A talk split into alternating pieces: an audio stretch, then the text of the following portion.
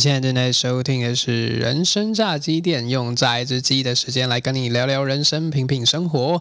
今天我们请到的大来宾不得了了，是我人生当中非常重要的一个支柱。每当我觉得我自己做什么快撑不下去的时候，我就会想到，就是有人花了八年的时间在拍一部电影，然后现在就是不计人生岁月砸在里面。那今天请到就是我们名传我的学姐，我们的妍兰学姐。嗨，各位大家好，也好。大家对现在大家比较就是喜欢标 title 的话，就会称称他严兰导演。其实我还是菜鸟啦，我还是菜鸟，我还是习惯大家叫我 Ivy。对，Ivy 是我因呃在日本航空当空服员的艺名，是因为呃我们当空服员日本人都不太会叫中文名字，啊，所以我们每个人都会取一个英文名字。是对，所以哎，这个 Ivy 名这个名字已经跟了我很大半辈子了。对。那大家也想说，导演到底导了什么？就是也没什么啦，就是最近常常出国比赛的一部一部非常我们自己我们人生中的一部纪录片。对，可以跟大家介绍一下。这部片子片名叫《老娘就要这么活》。是，其实这个 quick call 很像我个人的个性，嗯嗯嗯嗯，像学弟妹跟着我八九年了，大概都知道我就是这个脾气。呃，有人说当空服员嘛，就会觉得哎你好有气质哦。我常常跟他讲说，我也可以很没气质。嗯，想想看，带一个队，带一个团队当啦啦队的队长，你一边教我还要怎么气质？真的没办法气质。但我也觉得要让大家最快进入状况比较重要。对，呃，其实每个人一开始大家都不认识嘛，总是都会有一些些的隔阂。然后，呃，大家进入社会也久了，通常都会戴上一层面具，嗯啊，不太敢把真实的自己表露出来。对，所以呢，我怎么样能够在最短的时间之内，让所有不认识的校友们可以在短时间之内进入状况？我就必须要先把我自己摊开来。嗯，我所谓把我自己摊开来，就是把我自己最真的那一面表现出来。是呃，然后我也很喜欢呃一个人他的反差，就像每个人跟呃看到我穿着制服的是空服员的模样，可是呢，我下了班，呃换了便服，换了运动服，教大家跳舞，又是另外一个模样。我觉得那个反差就是一个人最吸引人的魅力所在。嗯所以我很我很希望在这个团队里面，我能够挖掘出每个人平常不会被被被别人看到的那一面。我觉得那个是会给人家惊喜的。对，这样不说可能大家不知道，民这个啦啦队、啦啦队、啦啦舞这件事情，对，就是你如果是民传的学生，你就会知道说，它是一个历史悠久的传承。真的，对，不管你是哪一年进来，就是你只要进来了，然后你只要有跳过啦啦，真的就是你只要出去外面聊，就很像男生在聊当兵一样。对，你就觉得男生不过就当个一一两年的兵，然后他就可以聊一辈子。真的，然后我那时候就在想说，哎，男生可以有一辈子可以聊的话题，那女生呢？嗯，我后来发觉，呃，这一群老娘在跳啦啦舞的之后呢，真的，我今天现在所做的任何一件事情，就是希望大家老了之后呢，大家坐在一起，还可以谈当年的怎样怎样怎样，如何如何如何。我觉得那个是我们女生也可以像男人一样谈当兵的一个经验。对，而且每次我有时候我也常在说服叫我妈去。对，上次大家去看完电影之后，我就说，你看我们这个平均年龄层，其实就跟妈妈，我妈妈现在年平均年龄层差不多的受众的感觉。欢迎欢迎，对啊，就很想要逼她去。不用逼他，我们一向都不逼人家的。我讲人权，我觉得用逼的那个，坦白说，那个就是没什么功力。我觉得一个人的功力，呃，一个领导，一个嗯，这一个团队的队长或是一个领导者，他最重要的功力是人家愿意打从心底、心甘情愿的，对，想要一起做这件事情，而不是逼迫人家、威胁人家。老娘不干这种事。是，对对。那我们刚才说平均年龄高，就是我们现在我们现在差不多多少啊？五五十？哎，等一，下，我们这个团队呢，年龄最大是八十岁，哦，哦，年纪最小十三岁。嗯，那这十三岁的小朋友，他是一位唐氏症宝宝。是呃，这个啦啦队成立到今年已经九年了，也就是他从五岁的时候开始跟着我们跳，现在已经十三岁了。哦，嗨，Hello，蓉蓉啊，我觉得他应该会，妈妈应该会播给他听的感觉。希望希望，所以我们把它录下来。对，那我们也跟谢玲姐打招呼，哎，对耶，欢迎你们全公司人都可以来听哦。下次要请谢玲姐来聊聊。会啊，下次要。我们现在就我们这个人生炸鸡店之名传特辑，对，名传特辑，名传人名传人的故事太多了可。以邀几位呃片中的几位主角，或是这个啦啦队里面的主要几个干部，请他们聊聊他们这八年，应该都到九年了，嗯，甘苦谈。甘苦谈，或者说，其实我也很好奇，这九年了，这九年的时间里头，他们对哪一个阶段、哪一件事情，好啦，对上哪一个人是最有意、嗯最有印象或最有意见的？我其实很好奇啦。其实真的很像当初那个那个国光帮他们去上那个 小 S 的节目一样，他们后来就自己跳出来变国光帮帮忙的一个节目。哦，是这样子吗？对，他们是这样，只是因为就是在那个《康熙来了》太多故事可以聊，聊到最后，干脆制作有一个制作人就找上他们说，你们要不要干脆出来开个节目？因为他们太多梗可以聊，这样子真的 我就觉得哎、好像啦啦队梗也太多，好像也可以以后就直接跳出来做一档。不过说实在，话，我这次剪的这一部呃《老娘就要这么活》纪录片，其实坦白说，八九年的这画面太多太多了，有很多画面其实我真的舍不得，可是嗯就一定得忍痛把它剪掉，因为呃把八九年的这个画面浓缩精华成九十分钟的一部片子。坦白说，我必须要有很多的取舍。真的，那有很多精彩故事，它其实没有在这部纪录片里面做呈现。嗯，所以我也希望说，未来有机会把它翻拍成电影。嗯，变独立出来一个单元的感觉。对对，就因为我我自己也有在学剪辑啊，对、哦我觉得我有在接那个纪录片的 case，所以我就蛮能体会，就是把好几颗硬碟，最后你要生出一个六十分钟、九十分钟的东西是有多困难的一件事情。我其实啊，一开始对于我其实是个山西白痴、电脑白痴，所以我是呃，全部都是靠学弟妹帮我处理这些所谓的后置的部分，对。然后有一次，其实看过我这部片就知道，我的后置啊，我的光剪接就换了好多人。对，其实你可以看整部片会越来越长啊，你会看到那个进化史，就从哎很阳春，然后哎越来越越来越专业喽，越来越厉害的那种感觉每个觉姐。每个学 弟来我呃来我工作室剪片的时候，他说：“学姐，请问你这个画面在哪一颗？” 我就说让我想想，因为其实我有整理过，可是毕竟那个档案内容太多了，太多了，一般的一般的什么五 T 的都已经不够，绝对不。够。所以我光五 T 的我就已经买了将近有五颗了吧，哦然后最大一颗是八 P 八 TB 的，嗯，但是目前来讲还是不够。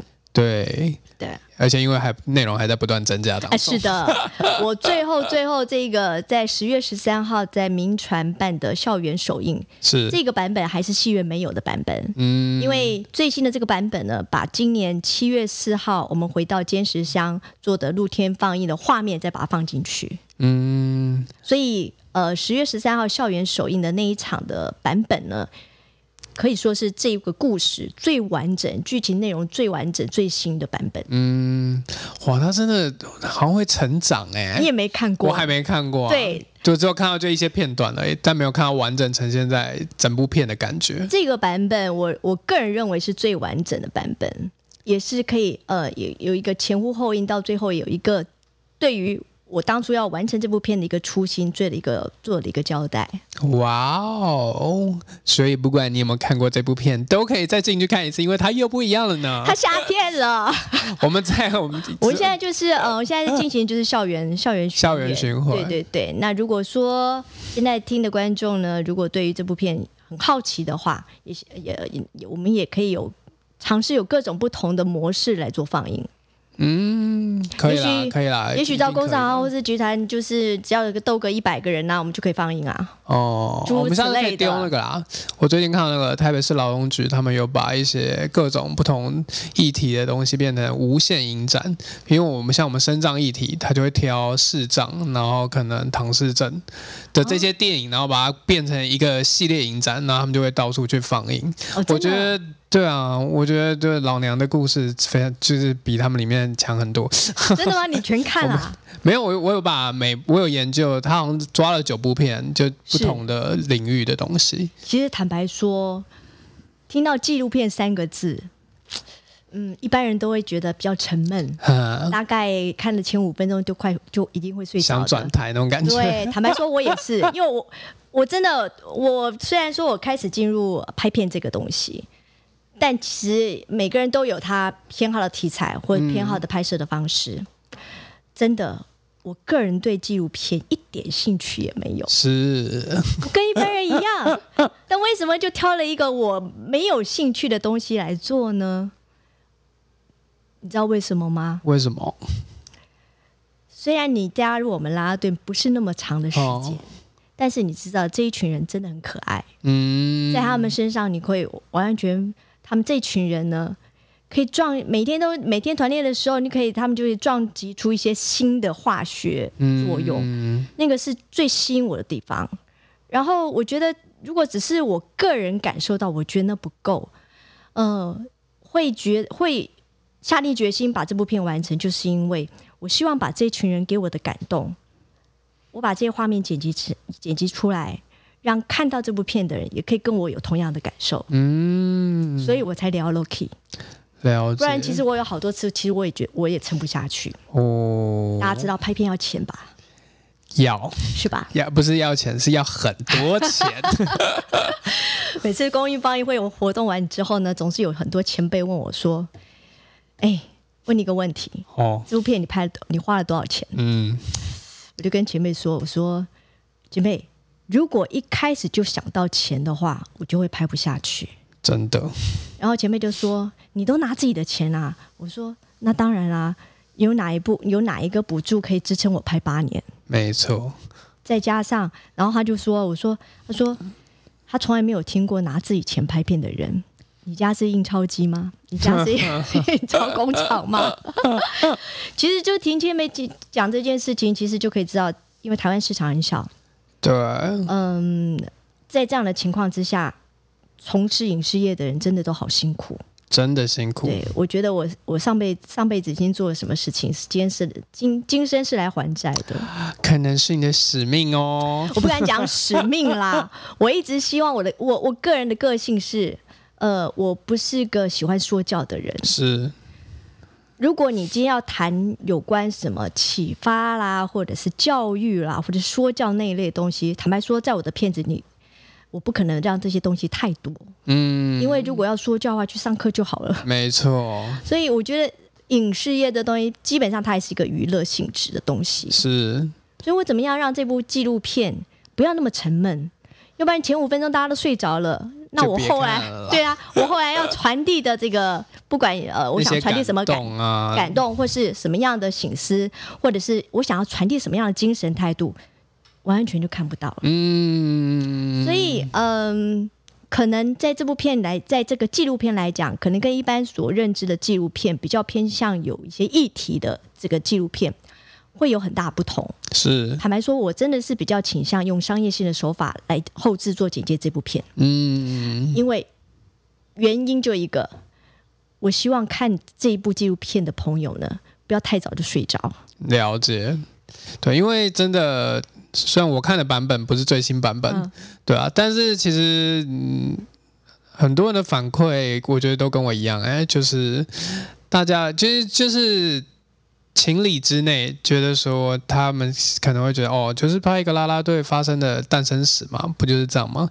但意料之外是在这个过程当中，他捕捉了很多人性很细节的一面，而这些也不是刻意营造出来的，而是在回头去看，发觉这些最特别的那些时刻是特别被挑出来了，然后既富有娱乐性，然后它也有它存在的那个光辉的一面，然后才会让不同的年龄层、不管是年轻人去看，或者是有走过这一段岁月的历练的人去看，都会从里面得到他想得到的东西，就才会写出那种很感人的那些评论啊，或者回馈啊。就每次我们在群组当中看到那些，就是这也不可能逼这些人写出这些东西嘛，他也非亲非故，而且搞不好他也不是名传的人嘛。其实坦白说，我当初呃办的这些公益食物厂的公益放映。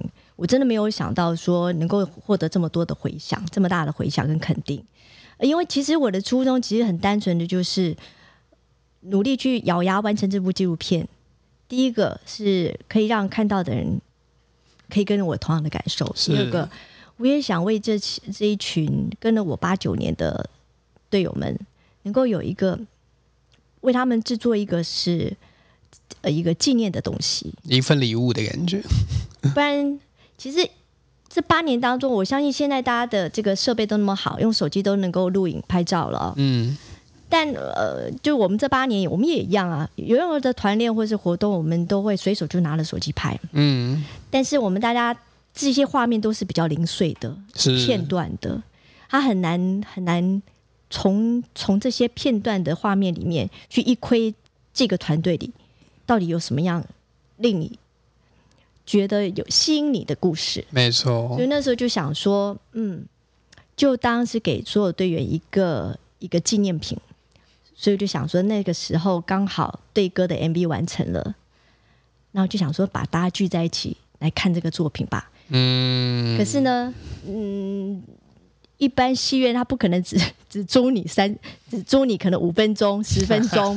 那我在想啊，那怎么办呢？那就想说，那我就把这八九年的画面呢，我就剪一下吧。嗯哼。所以我大概花了一个月，大花一个月时间，赶快把这八九年的画面做一个整理。应该当初当初真的只是整理，所以就会有一个初剪片，在两年前啊，没有想到那两年前。呃，学校学校校长啦、师长也都有来看日子，所以单纯的两年前的初剪片就是给自家人看。哦，那没有想到自家人看完之后，对于这部片的一个内容，其实是有一些共鸣的。那我就想说，哦，如果大家觉得还不错，那我就好好来拍，认真一下，认真一下。就真的没有想到，我觉得不管是我们的团队，我觉得人啊，即使说我们都是素人。只要你真的有心想要做好一件事情，光这个光这个信念，你知道就可以发挥有很大很大你意想不到的这个结局。嗯，就如同当我下定决心做好这部这个戏的时候呢，剪好这部片的时候，我想说啊，那就去参加比赛吧。嗯嗯嗯，因为目的也是要让更多人看到这部片嘛。对啊，让更多人看到这一群阿尚嘛。对，哎，没想到就得奖了，真的。就只是这样，就是当下做好每一件我想要做好的事情，然后衍生出来的可能性，再把那个可能性发挥到极致，做到最好。我的其实我们每一个所谓的不可思议的这个契机，都是这样衍生来的。是的。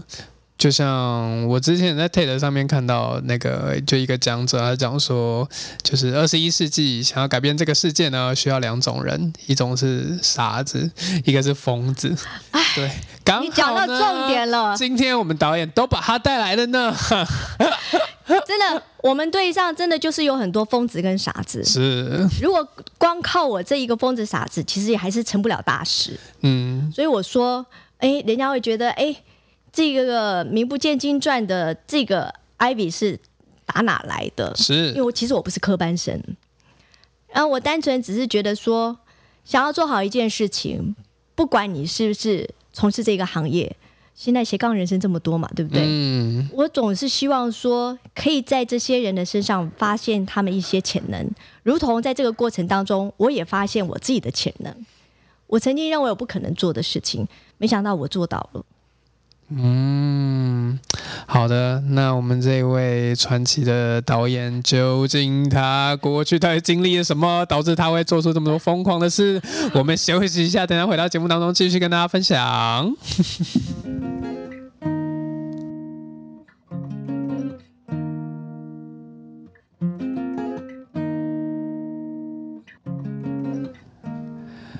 欢迎回到人生炸鸡店，你点餐了吗？今天为您点到的是我们的当红炸子鸡，然后刚从世界各国在营长当中打拼。我们现在有，我们已经去多少营站打拼了？跟大家报告，我们来我们从去年的十二月 十二月二十六号，我们赢得了厦门的美在两岸 是传承组的最佳影片。是最佳影片，但是那时候我是用短片的方式去参赛。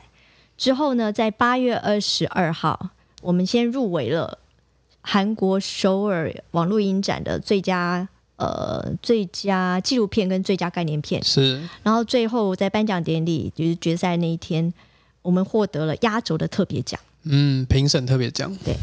然后呢，接下来是参加金鸡百花港澳台的短片影展。嗯，呃，目前的战果是已经入围前二十六强。哇在十一月十五号会公布最后最后的优胜前十名，是然后在十月十号，今年十月十号双十国庆这一天呢，我们入围了东欧国际影展最佳纪录片导演奖跟最佳纪录片剪辑奖。哦、掌声！我们要自己做音效。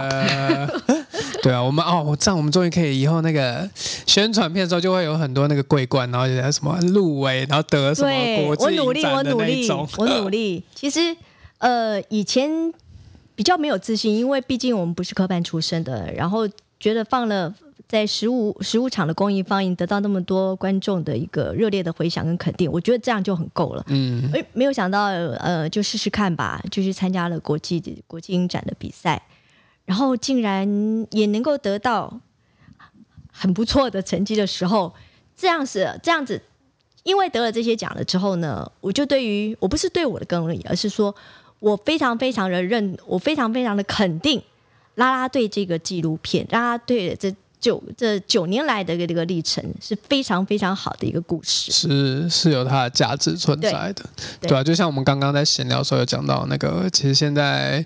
原创 IP 是非常重要的一件事情，而且就像大家知道嘛，技术门槛越来越低了，你拿 iPhone 都可以拍大电影，是的，对啊，那以前大家都说什么？可能你出一本书当作者，那本书就很像是你的名片。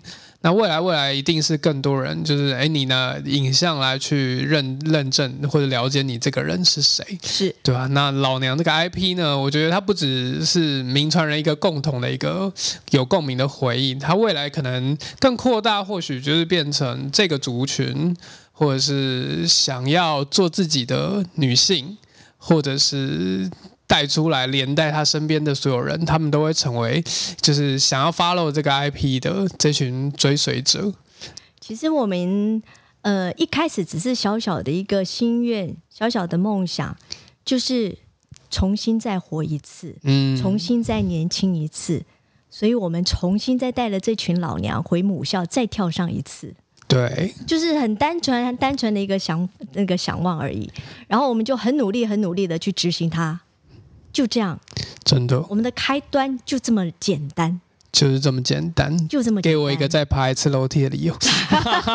对，哎，可是现在我们民转已经有电梯了，终于哎，终于有电梯了。终于有。但我其实我我觉得当初如果是我的话，我可能不会想要坐电梯，我想要坐那种缆梯。然后直接从山下拉过去哦，不要不要说从剑潭，直接从我们山下嘛，山下也可以。我就觉得那很棒，可是可能把技术上面来讲，或者是说那个费用可能成本更高。是，对。好，我们只是随便讲，我们只是许个愿啊，许个愿啊，这是个创意。对啊，那如果校方有听到，也是可以把它纳入你们未来这个对研发处的，可以去思考一下。觉得是很棒哎。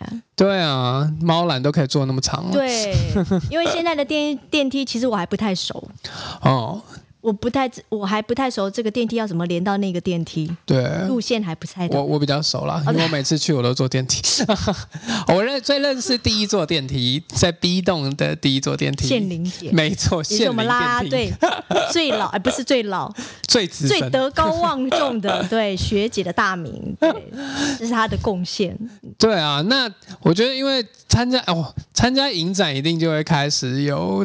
这个行业的人越来越多人，越来越好奇，这群人到底在干嘛？其实啊，坦白说，要不是这今年的疫情，我们已我们已经可以出国去参加两个影展的红地毯，走红地毯。了，哦因为已经入围啦，对，已经入围了，入围我们还得奖，就是第一个就是八月二十二的韩国的网络影展，是。那接着十二月就是东欧国际影展，是，对啊，我觉得真的得奖之后会更有一种哦，会有更有自信，对，就哦，对，这个东西真的可以耶，真的可以，真的可以不要怀疑自己。没错，就是当你想要做什么事情的时候，坦白说啦，呃，意外跟明天哪个会先到，你永你永远不会知道。对，所以当你想做的时候，不用管别人看得起看不起你，你想做就去做。对，说实在话啊，我为什么拼着也要把这部片完成？坦白说，也是为了争一口气。嗯，我觉得，呃，做到别人认为你做不到的事情，只有一个字可以形容：爽。真的，真的就是爽。更何况以一个嗯不是科班出身的我来讲，做一件呃我不擅长、我从来没有接触过的，但其实是我有兴趣，我有我的想法。呃，很多人以前就是靠写作，对，记者，记者呢就是怎么样去写文章，嗯，但我想用拍摄影片的方式去说故事。了解，想当年念书的时候，当记者、当主播是我第一志愿。嗯、可是因为哎，当年那个行业其实是存不到什么钱的，薪水不是那么好，所以放弃了，放弃了当年的想要做的事情。可是现在回过头来，年过半百了，还有机会再做一件当年做不到的事情的时候，或是还有机会再让你做你想做的事情的时候，这次我就不想放弃。没错，我觉得现在是可以去找到更多技术门槛更低，让你可以去圆梦的时代已经来临了，对啊，尤其是我。我觉得蛮感动的是，很多啊，我妈妈看完第一个感想，当然也是觉得说，就是很多时候为了家庭，为了种种种种，不管为了工作也好，为了什么而好，就牺牲了那些去圆自己梦的机会，跟那错过的那些事。不要说圆梦，而是连自己的兴趣对，可能连开始都不能开始。连你想连你想从事的一件兴趣，还不是梦想，是你想做这件事情的开头都没了。对，她永远，我觉得那就是传统女性在台湾社会的一个传统女性，就是她一出生，她永远都没有，她永远都要把别人、把家人放在第一位，这样才会被认为是好女孩，对，这样才会认为是好妈妈，这样才会被认为是好太太、好媳妇。但等人等所有的所有该给家人的都都给完了之后，回到他终于有时间要做自己想做的事情的时候，他已经没有体力了。嗯，他没有健康的身体了，然后呢，他也开始担心，我这个年纪才要在做这些事情，会不会被人家笑？嗯，会不会太晚了？对，所以我才会说啊，呃，我们今天这一群女人，这群老女人啊，不，我们这一群仙女啊，这是仙女，因为大家都说我们是冻龄嘛，是，我们这群仙女呢，一起做了这一件不可思议的事情，疯狂的事情。坦白说，真的是一群素人，一个人你可能不太敢做，没有勇气；嗯两个人还是势单力薄，三个人互相观望。嗯，可是当很多的一很多有的同样想完成一件事情的素人都在一起的时候，你看力量就是这么大。没错，就跟当初其实我只是在 在这个他们的 活动的底下留了个言，就觉得哎蛮有趣，好想去现场看看哦。然后马上我就得到队长的首肯，给我来。是啊，其实我认为，就是因为我们走过这一段路，没有什么不可能。我从来不会把自己的人生画在一个框框里面。当然，当然，从小也有也有爸爸，从小我相信家长大人们也会把你画在一个框框里面。嗯，其实他们的出发点都是怕你受伤害，所以把你框起来了。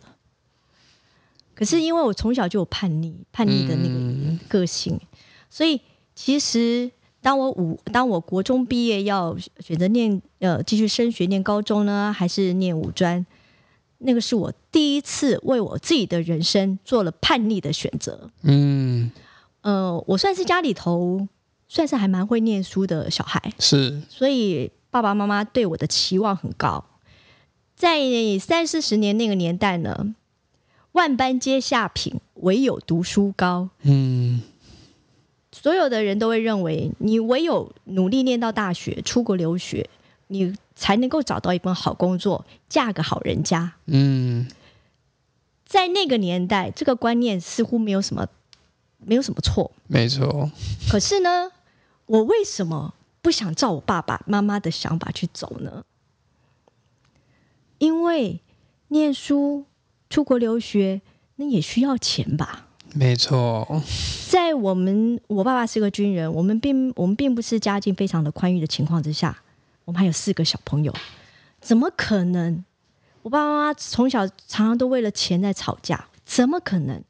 所以呢，其实我没有告诉爸爸我不想念书的原因，我自己心里知道好，所以我执意去选择念五专，就是希望赶快毕业出社会找工作赚钱养家。对，那呃，虽然老爸他也没办法勉强我，因为毕竟我是他最爱的女儿，嗯，可是他不能理解，我明明我的五专的分数可以上第一志愿台北工专，我为什么要选私立的名传？哼哼哼，这一点我也没有讲，我第一次在这节目上讲，因为当年呢，我还特地去 survey，就是问过很多的呃亲朋呃，应该说是比方说同学的长辈，啊，我就问他们说，哎，五专哪个学校是毕了业之后还可以找呃比较容易找工作？最好找工作。每个人都告诉你，名传，你只要是从民传毕业的学生，一定你毕业都找得到工作，而且都是很好的工作。嗯，所以啊，我当然就不做 不做其他的想想法，就直接去念民传。虽然那时候我的第一志愿，我最想念的其实是新广电。嗯嗯嗯等一下，这边有没有？没有，那我们还是要有民传的师长听到也没有关系。说实在话，我那时候第一志愿其实我想念广电嗯，。是是是，其实你看，就像我回头现在又从事影视业，其实是相关联的。绕了一圈走又绕了一圈。了，对对对，所以那时候是为了为了，因为毕业后要养家，要养家赚钱，所以我就放弃了我的兴趣，嗯，我选择了我最不爱念的商。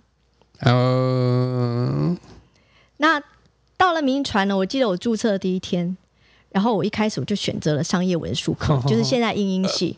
注册老师每不注就 主老师注册老师呢，每个人就瞪着眼瞪大眼看我，他说：“你确定你要选商业文书科吗？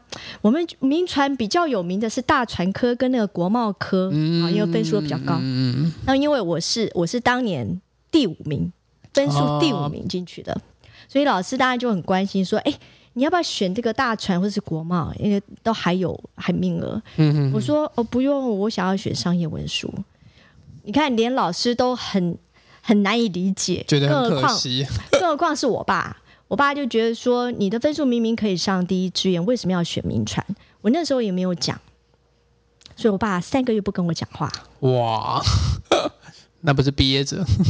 嗯，其实因为我的个性，我是个不太想要去解释的人，嗯，因为就相信我嘛，做给你看，这样子。对某种程度还有一点是我是个，呃，我是个不太会画饼的人。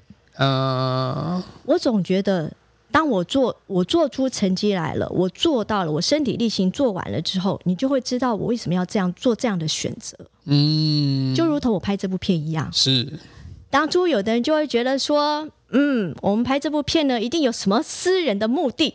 啊，你知道，有的没的。懂，那我就觉得说，嗯，难免啦，难免人家都会知，当你还没有，当你一开始，然后呃，你没有去告诉说明你想要做这件事情的缘由的时候，不明就里的人或是外围的人都会，第一个是纯的是看好戏，是。第二个质疑你做这件事情背后到底动机是什么？动机是什么。那我我觉得我我没有太多的机会去解释给大家听啊，更何况坦白说，那个当下我也不知道我可以做到什么样的程度，没错，所以这也是为什么说我咬牙怎么样都要完成这部片的原因，因为就让作品说话。嗯，证明给你们看，对，这样这样一证明就花了我九年的时间，这个证明题好难解啊。哎，很难解，对不对？可是终究我们有一个结果了。没错，对，然后我也希望这个结果还能够继续延伸下去，因为呃，这个这个阶段我完成了，表示说其实我们是还可以做到下个往下一个阶段，段的。人生嘛，你做到这个阶段的时候呢，如果还有机会可以往下个目标迈进的话，那就要把握啊。没错。而且其实它的可能性，我觉得还蛮多的。我不敢说有没有很多，但起码眼前事情把它做到最好，那延伸出来的可能性，你就就不是我们规划之外，一样再把它做到做到尽尽尽我们所能去做到最好，那么它就会有延伸不断不断的可能性，因为没有人会告诉你未来的可能性是什么，没错，尤其现在自媒体的这个时代，坦白说啊，有很多你可能意想不到的不可思议的奇迹都有可能发生。但如果你不先跨出那一步，你不好好把握当下的这个这个机会的时候，那什么都是都只是空话。对啊，就是你可能想说，哦，我放了再多技术，或者是你把你觉得去分析所有成功的电影的可能性的因素，你就算把那些东西全部都放到你的作品当中，但它可能也不会变成你想要变成的样子。是的，是的，对吧？唯有就是你一直坚持了那个你的初衷，然后不断的就是一步一步一步一步一步，然后累积小步快跑的概念呢、对啊，然后累积到一个东西的时候，然后就是你拿去打擂台看看嘛，走我东西到底好不好，打打一打就知道了嘛。对你啊讲的很对，打一打就知道了嘛。对可是很少人有勇气去打一打。真的就会就就一直在自我怀疑当中啊。其实坦白说，我去参加国际影展，我投了大概有五个影展、六个影展。嗯，前面几个我也投了西班牙，我也投了意大利，没中，都不中。所以其实那时候其实是有点开始就就开始怀疑自己的这个能力，哦、怀疑这个作品到底是不是真的像大家所肯定的这么好真的。有那么好吗？对，就没有想到第三个韩国影展就就来了一个入围就中了就中了。我跟你讲，那时候就觉得超开心的。然后为什么说我我想要去参加韩国影展的原因，是因为韩国这几年他们在影视在电影这一块。大家有目共睹，甚至他们的片，一般亚洲的片子就不会上到所谓的什么呃奥斯卡啦，或等等这种可以跻身好莱坞等级对的。可是你可以看到这几这些年，不管是韩剧，不管是他们影视业，或是他们韩、嗯呃就是 K-pop 的东西，都可以在世界上被举足轻重，已经开始被重视了。可以被认定。所以我就会觉得，某种程度在影视这一块呢，韩国的它的各方面已经是超然了。所以我才会想，如果我能够在韩国的影展里面得到一些得到一点肯定的话，呃我觉得我有赶上时代。嗯，就像你讲的 IP 这个东西，我觉得韩剧在呃韩国影视业在这一块真的是非常的很棒。嗯，钱当然都会有啊，就像你讲的后置啦，因为现在科技那么发达，啊只要有钱就可以砸了。但是我觉得 IP 非常重要的原因就在于此，所以这也是我很佩服韩国的这个影视，他们的不管是他们的 IP 原创，或者是他们的这个韩剧，能够得到这么多收视率，不是没有道理的。没错。而且我觉得，不管是说大陆的影视作品，或是韩国的也好，就其实还是常常会看到一些作品，它是呃，他为了赶上好莱坞，然后砸了大特效，然后弄了一个非常宏大的题材，但可能就是就是叫好不叫座，对就看的人并就并不是真的看不到这东西的灵魂到底在哪里。对你说对了。对啊，反而是真的回归到能够抓到一个平衡，然后真的可以看见那个人性的那些特质的时候，才会觉得，哎，这东西它是真的会变成一个经典。我觉得就是因为现在科技那么发达，后置都可以做得很好的时候呢，慢慢慢慢，所谓的原创跟那个真实性，它已经被这些给盖掉了。嗯，所以回过头来，现在大家比较感兴趣的是，原创这个东西能不能给多少人有共鸣？我觉得当当有共鸣产生的时候，它就比较容易有感动。嗯，对，因为像我订那个 Netflix 啊，嗯，对我觉得最主要会看两种片，一种就是最近可能就是大就是就是可能在乡民当中大家都觉得叫好又叫座，然后很值得追的剧，然后就是我会去看那个剧。另外一种就是就是纪录片，对啊，就是因为真的像今年啊，像前几个月就看那个一个时代讲那个社群时代大家中毒的这件事情，对，然后他就是把那个去跟美国国会，然后提出抗议，说应该把社群这件事情纳入法规，不要让那个越来越多年轻人啊，或下一代的人就中中毒太严重，然后应该，然后也不能让 Facebook 这些大公司把那些个资都随便拿去运用。他就把这些过程把它拍成纪录片，然后所以其实就像你刚才在描述这样的过程，其实某种程度纪录片就是把所谓的社论。因为我们社论全部都是用文文字去堆叠一个故事，但现在有影像了，所以纪录片其实它的举足轻重就在于，它把这样的文字换成是影像，让别人更容易接受，更更容易更容易懂。可是就是我说的，纪录片来讲，在学术伦理上来讲，它就比较硬，嗯，它比较题材性的，对，比较议题性的这种情况呢，对于我要这样讲啊，对于所谓的年轻人，就时下年轻人，或者是。我都已经下了班了，我只想想轻松一下。对，所以呢，给我看这个。对，所以这个就是纪录片不讨好的地方。嗯。可是我们我们常常以前在学校念书的时候，老师常会讲说，寓教于乐，教育要用什么方式可以吸引学生主动去学习？那怎么样把这个生硬的这个什么教材，去让学生更容易吸收？其实那就是那四个字“寓教于乐”。所以同样的，我想把这四个字放到纪录片。嗯，你在你怎么样去呈现这纪录片，呈现这个过程？我觉得你可以用很生硬的方式来做，但是那呃。以这部老娘就要这么火，我们厂我们所用的手法就是比较商业性的。是，但是我所谓商业性，不是说那种势力的那个商业性，而是说这个商业性表示说是一般人对娱乐比较能够接受的一种手法来呈现。真的，我我不知道，就是大家就是看戏的时候会看什么？那我自己看，因为我自己就是有在剪片嘛，所以我非常重视就是节奏感。对啊，就这部片的节奏感会影响中后段，你到底是要放空的看，还是你是真的很热血沸腾？谢谢你有你你真的有认真注意看了，因为我的我这就是我说的这部片呢，我的最终的目的，我最初的想法就是怎么样剪的让人不会睡着。嗯，所以你可以在这部片里面，我们有我有很多很大量的配乐。呃，我说开玩笑的讲法就是。只要把配乐声音放大一点，大家就不会睡着。没有啊，这是开玩笑的讲法，而是说，因为这部片呢，讲的就是一个拉拉队的故事。嗯，那既然是拉拉队，就是跟音乐舞蹈有极大相关的一个故事题材。是，所以这部片里面自然而然就会有很多的配乐。那这个配乐呢，其实坦白说，也就是它整个是把整个画面做一个润饰的一个效果，这是非常重要的。所以我才会说，这部片我很重视节奏。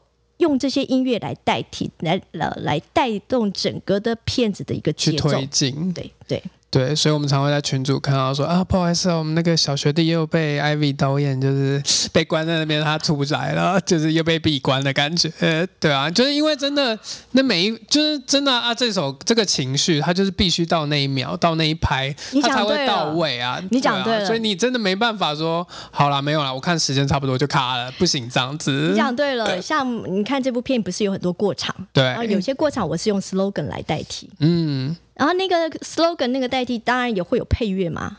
一开始可能配乐不够长，他就只有到一半。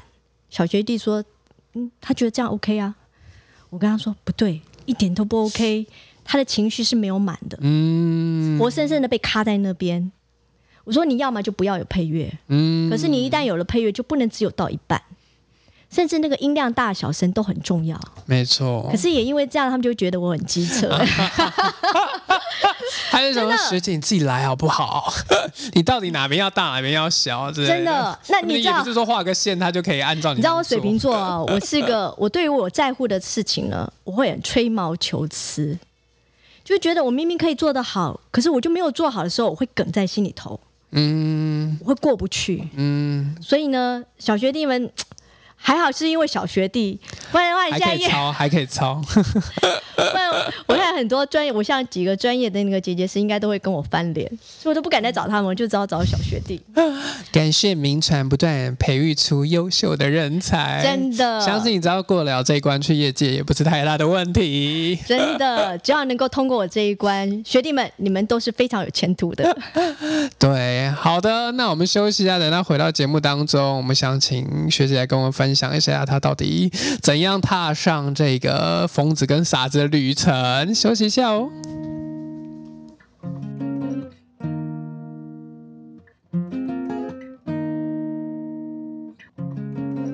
开心的。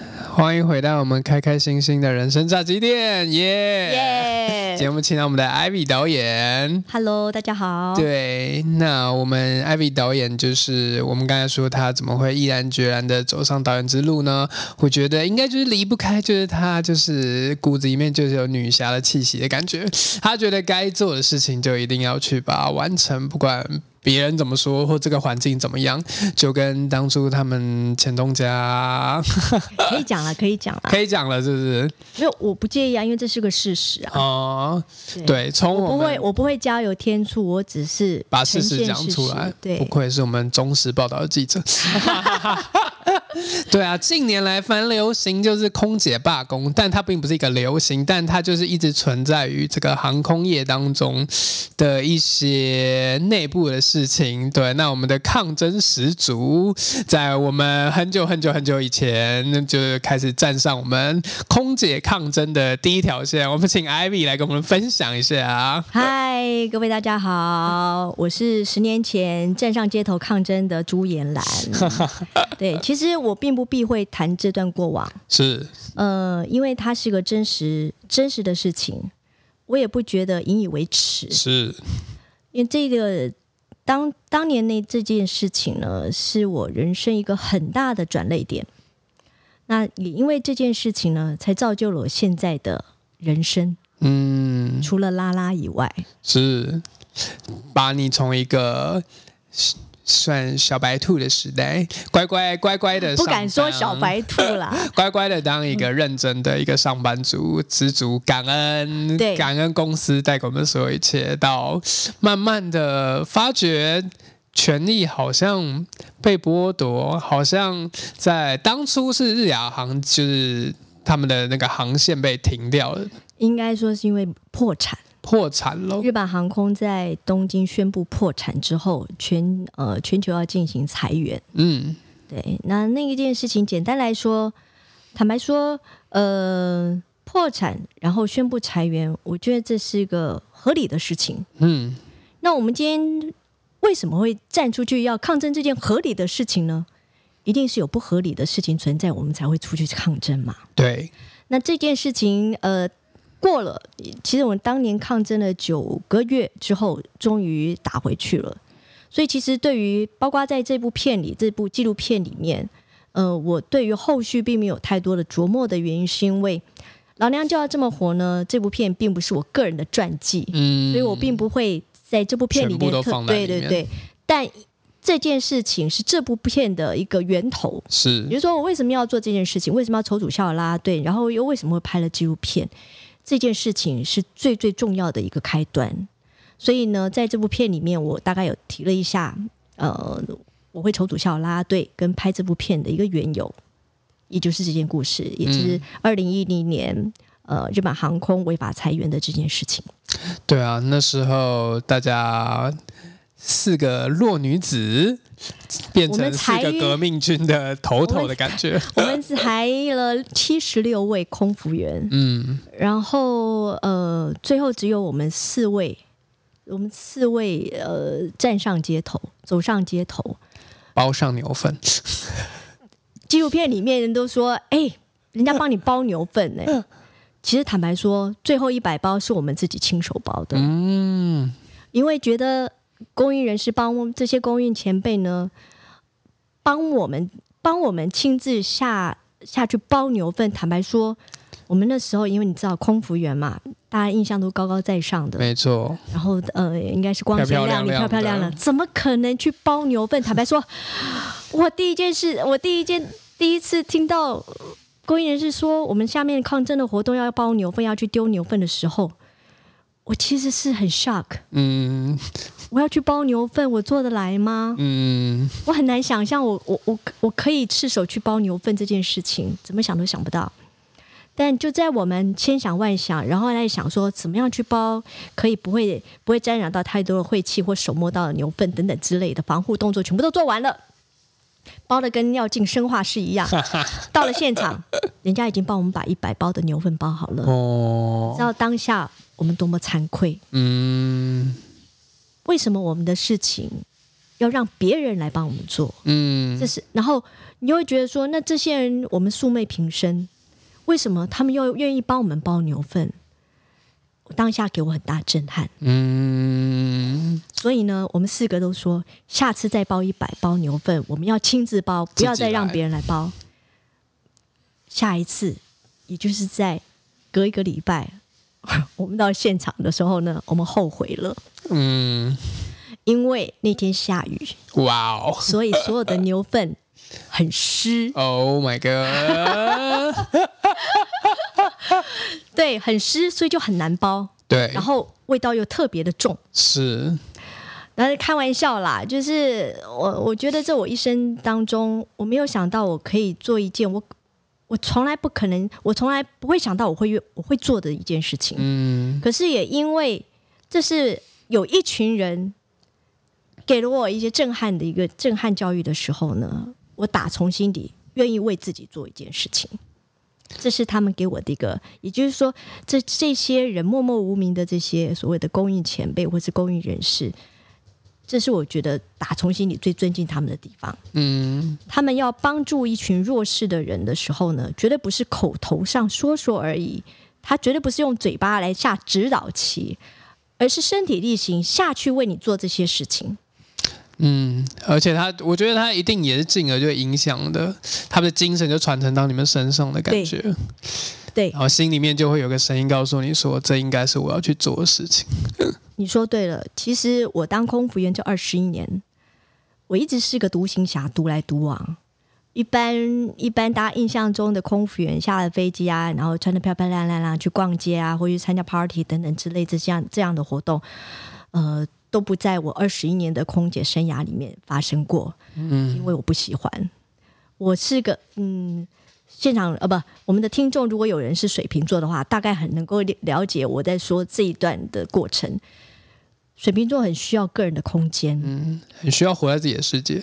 就是下了班已经是把时间、把空间都给了别人之后，对，下了班之后，我就很想单独就是属于自己的空间，我不用去应酬，我只想让自己过得自自在在的。所以只要飞到国外下了班之后呢，我通常就直接窝在房间里面，嗯不管是自己自己煮火锅吃啊，anyway，我做自己要做的事情，我都觉得那是自在的。所以当初我会选择走上街头，然后这些公益人士为我们做的这些事情，其实给了我很大的一个震撼的原因就在于此。我总觉得我只要独善其身就好了，嗯，因为我没有能力改变大气。完全违背你水瓶座的个性。对 对，然后呢，我又去组了校友啦啦队这个东西，嗯其实根本也是违反我的个性。嗯呃，因为年纪越大之后，我都我我任何事情都只想简简单单。如果你要再筹组一个团队，又是女人多的团队，嗯，杂音很多。坦白说，那是非常非常累的一件事情。可是为什么我要去做这件事情？然后一做就做了九年。嗯其实中间有太多太多的人事物去影响我，咬牙坚持走到最后。对啊，就像我为什么在节目一开始就说，就是就 Ivy 学姐给我很深的影响跟感动，就是可能也是因为我就是受伤之后，我我反正我也没有机会在体制内当中慢慢什么成长啊、琢磨啊、经历社会锻炼什么，就没有就是从一开始就是必须在这个空旷的我的新的世界当中去打滚，然后想尽办法把资源把它凑起来，然后。让它一点一滴，就是把这些碎片组成一条路，然后慢慢前进。对啊，所以就会看到学姐做的事情，就是就是就像我就像我以前大学的时候带戏学会的时候，就其实我也是我也什么都不懂，然后什么技巧什么我也都不会。但但我一直蛮坚信一件事情，就是能够感动你的事情，能够打动你的事情，一定也会打动到某些人。对，那我相信这些某些人，他们就会因为这个想跟你一起去做到这个，他们心中有共鸣，但他们。他们他们觉得，如果是我，我应该不会去做，但是他愿意跟你一起去做，对啊，我觉得能够找到这些人，才有办法继续让这个梦想前进，对啊，我觉得就是学姐一。直都在做这件事情。从这群公益人士呃的身上，我看到一件事情，就是其实我们这个社会啊，不缺乏很会讲的人，我们缺的是卷起袖子实际去做事的人。嗯，但这个特点，这个卷起袖子去做的人，在这群公益人士你就看得到，他们他们在帮助弱势团体没有什么大道理，去做就对了。所以这个这样的一个人生态度，也是影响我为什么要去筹组校拉队，而且能够坚持走到现在，其实是最大最大一个一个启发我的一个来源。对啊，就是真的看到很多愿意，就是就是来就是来跳嘛，然后就是一起把时间泡在这边嘛，就来跳跳看嘛，就来试试看嘛。对，就像你去韵律教室，你还要花钱，对不对？对啊你来我这边又不用花钱上有氧课程，对，就是来跳一个一个八嘛。一切就是从先试试看嘛，你一切就不用讲太多，你就来跳跳看嘛，都是从这样开始的。对，我们就我们就戏称说，你那种刚进来的人，你一定要小心。学姐如果讲出关键字“跳一个八”的时候，你就要小心，你看就是离不开了。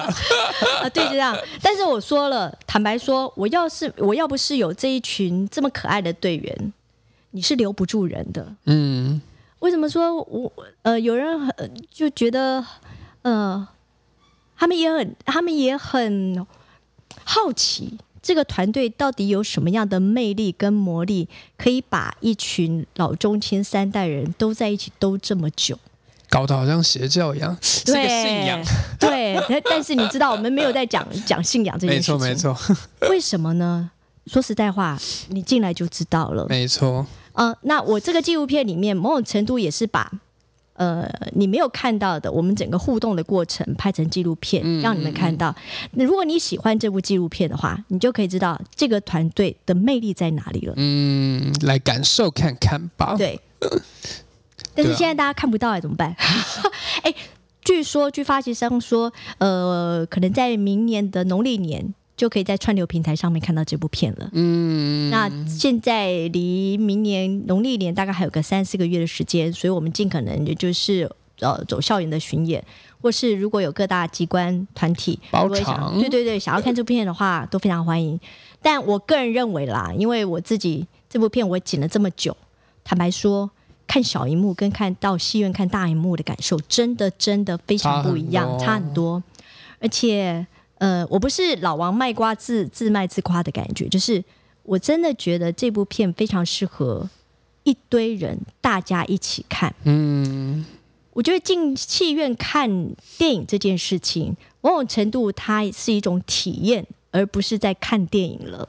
没错。看电影、看影像，我想现在我的大家都有电脑或是有手机，对，有时候还想说我自己看还比跟还要跟同事一起哦，对那种感觉好怪哦。对。可是你会发觉，当你进了戏院，坐在那个戏院椅子上看大荧幕的时候，真的那种感觉，他就已经不是单纯的看电影了。他们是在经历一些生命中的一些体对验。也就是说，人家我们花了九年的时间做的一些事情，你可以在短短的九十分钟就可以完全体验得到。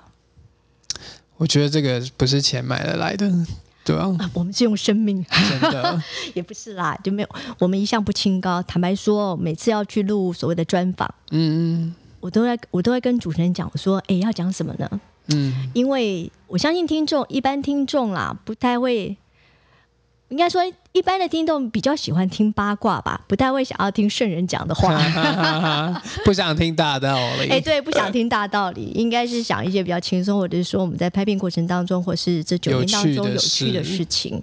对，那反问喽，我就要反问主持人喽。当您看完这部片的时候呢，你对哪个桥段是最有印象，或者是说在哪个桥段你是有什么好奇的地方你想问的嗯，好，可这样会不会爆雷啊？啊？不，爆雷哦，现在都要，现在我真的觉得暴雷并不是一件不好的事情，哦也因为暴雷，但是它会更吸引他们想要去看看。好，那我我是有打成文章啊，只是我还没发表了。真的吗？那么有心打成文章，对啊，对啊，对啊，那您觉得要现在报，还是您想要发表那个文章？呃，我我可以讲啊，反正声音跟文字版两，对我写了三个点，第一个点是那个啊。那个龙龙妈妈是 对龙龙妈妈的那个，就是糖宝宝的妈妈。对龙龙妈妈的那一条，对她其实就是就是，我觉得就 Ivy 姐把它放在她那一段的最后最后一个画面吧，我记得。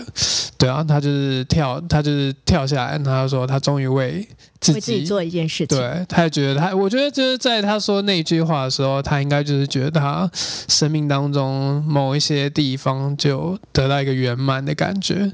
他终于知道这些牺牲啊、辛苦啊，最后换来的是什么？是，然后换来这些东西之后，又可以重新做回自己的那一份感动，对啊，那一份感动是，我觉得应该就是就是我们一开始讲的这部片的其中一个精神吧。他讲他做到很多很多人想做，但一直放在内心当中没拿出来做的那个东西，对啊。然后第二个点是那个。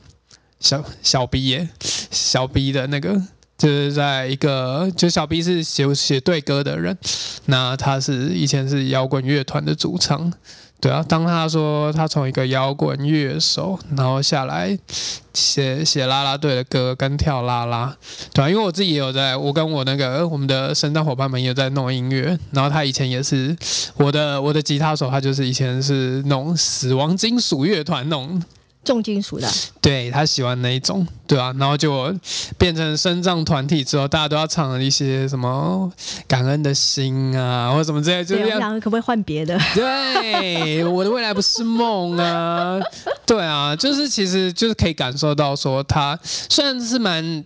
可能对一般人来说就蛮轻描淡写一句话吧，说啊，我一个乐团主唱，然后下来竟然会来写啦啦队歌，然后甚至还愿意跳舞，对。但其实他的那个挣扎是蛮多、蛮蛮，我觉得蛮打动我的，对啊，因为那个是真的要你必须他体会到他人生当中有一刻是必须放下一些东西。其实这也是说，我觉得这个就是我带啦队。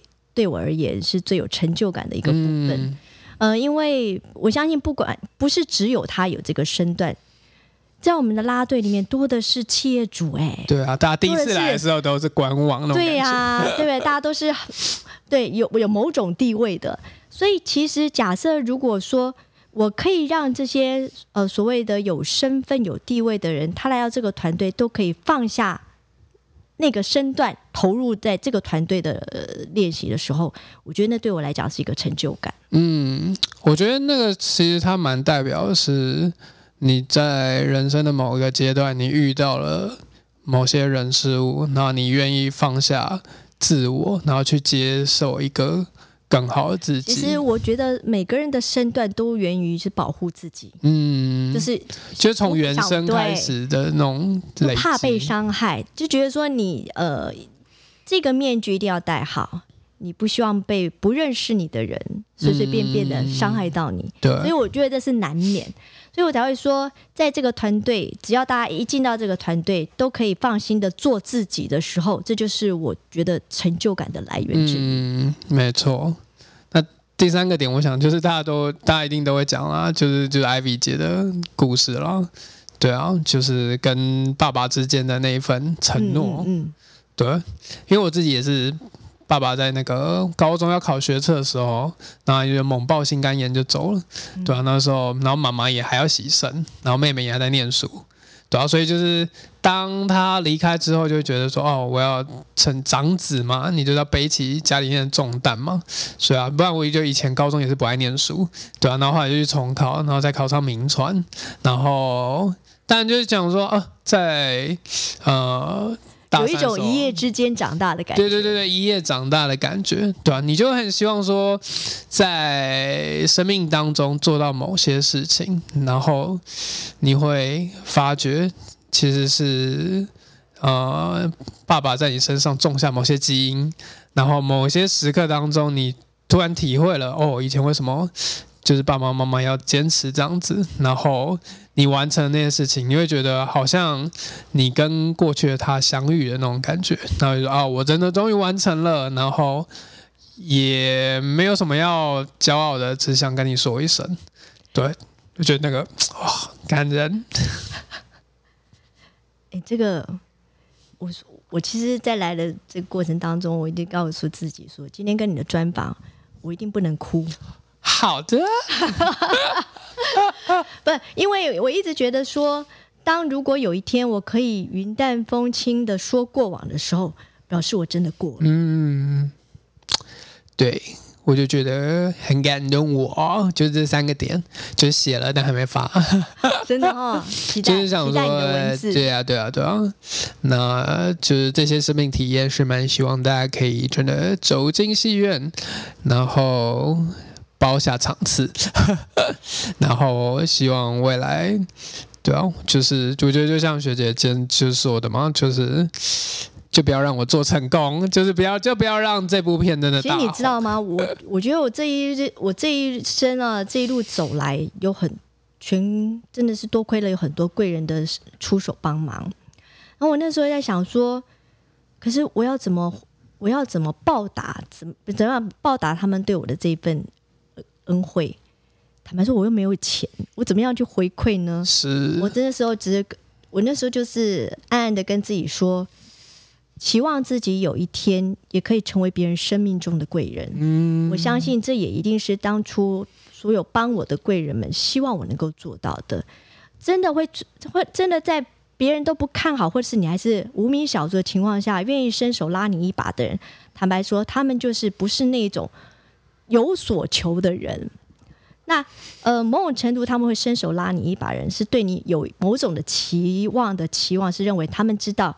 你应你会你是个感恩的人，你一定会有一些作为，这个是他们才要的。所以我那时候就暗暗暗自的跟自己说，自己要努力，不能辜负这些贵人曾经给你的帮忙，嗯，也不能辜负他们对你的信任。这也是我一路，呃，我那时候其实心里也很急，我就想说，怎么样去报答这些帮助你的人，然后。也不知道自己能够做做到什么程度，嗯，所以这个就是我的压力也来源。然后当你做到这些事情的时候，坦白说，他们也觉得很欣慰，就如同我完成这件事情，让所有的让所有的队员也可以发现他们另外得展开他们另外的一个人生的时候，其实这也是这也是我坚持走到最后给我所的。最最值得肯定的地方，嗯，所以呢，我认为，如果你觉得你想要回馈于每哪一个人、哪位贵人或是谁所曾经对你的帮忙，其实不用想太多，努力做好当下，这个他们看到了就是最好的欣慰了。嗯，活得更好，我觉得就是给他们最好的交代。对。对，希望今天我们录了最久的一集，真的好久哦。对啊，希望可以。我们都太震惊了。对啊，我但我觉得，我觉得可能就是因为太多太多感触。对，有很多感触。那我们来讲一个比较有趣的过程好了。你刚刚提到那个蓉蓉的妈妈，其实各位知道，如果有看过这部片的，你会发现这短短的三分钟的专访。其实是我录了六个钟头，嗯，录了六个钟头之后，我后置再做六个钟头。你知道为什么要为什么要访个六个钟头呢？才三分钟哎，因为我前前三个钟头我一直仿不出我要的东西，嗯，为什么呢？因为这个学姐，这个唐氏症的妈妈，她已经忘记了当初。最辛苦、最难过的那个时候的，因为已经变成他日常生活了，他已经消化掉了。嗯，所以这一次的专访，你又要再把他重新请他回回回回到那个时候。对，我觉得是残忍的。可是为了纪录片，我一定要想办法让他进入那个状态挖出来，让他进。对你讲对了，进入那个哇，我要该怎么做呢？你知道，这是我最费最费神的地方。然后我只好呢，就把我的经验，等于是反正就是这样子，把自己先破，先掏心掏肺，掏心掏肺，把我交出去了，把我个人的私密先坦白出去了之后，他慢慢慢慢就可以回想，哦，这个过程我也曾经有过，他慢慢慢就进入到过去的那个状态了。但是他用不愠不火的这个口吻去陈述那个过程，因为他已经走过了。然后，可是殊不知，他只是很平淡的口吻在讲述这个过程的时候，其实我听了我就觉得好心疼，我有满满的感动。但是，但是我要讲的好笑的来了，为什么说后置我做了六个钟头？哦因为姐姐的 vocal 完全不行，哦，你知道为什么吗？然后我后我后来回去剪的时候，我发觉姐姐的这个口吻哦，太戏剧化了，不够 nature，不够自然。很像在播报一件什么事情的感觉。对，您现在收看的是华视新闻杂对志。，我们都知道，呃，就是比较戏剧化了。嗯嗯嗯，那我觉得，呃，纪录片它应该是比较不经过修饰的，真情流露的感觉。但没有想到，我反而要重新后置六个钟头，去反过来去修改它经过修饰刻意的口吻。嗯所以我花了六个钟头，我要教他说：“姐，等一下，这句话你用更用力的说法，好，不要去，不要刻意收尾，然后那个语调不要刻意的太轻柔，嗯。就，像你现在跟我讲话一样，我需要这样的口对。。然后只好我把剪完那三分钟，姐姐一字一句的对嘴，哇哦，重新再录。哇，跟以前我在录音室里面练歌差不多了。该知道吧制作人就是想要你要自然的那种感觉，对，但那个东西偏偏是最难的。对，然后我我其实我觉得我很庆幸，因为我是个要求非常完美嘛。然后我也很谢谢姐姐不厌其烦、不厌其烦的让我录这么久。我一定要说姐，这篇可不可以再再再多一点？这边可以再少一点？这边可以轻一点？这边可以再大声一点？你知道，通常啊，一般人你没有做过录音啊，没有拍过片的人，没有当过演员的人，其实你不知道那个甘苦。是，所谓的甘苦就像演员，他可能耗在那边耗很久，一句台词他可能要蕊好久，嗯嗯嗯嗯，一般人是不知道的。对，那拍纪录片是不用从头来，但我有这个后置，我必须要从头来。嗯，我为什么要特别去做这个后置？我并不是要把它把所谓的真实性做更改，而是我希望他把它调整到更真实。